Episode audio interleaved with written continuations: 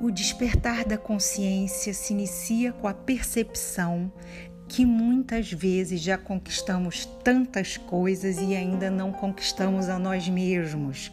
Um dos sintomas mais comuns do profundo amortecimento no qual o ser humano pode encontrar-se é a normose, uma condição psíquica quase hipnótica o qual acreditamos que tudo é absolutamente normal, que a violência é normal, a corrupção é normal, a mentira, a traição, a competição, o fingimento, o engarrafamento, o desmatamento, tudo é absolutamente normal.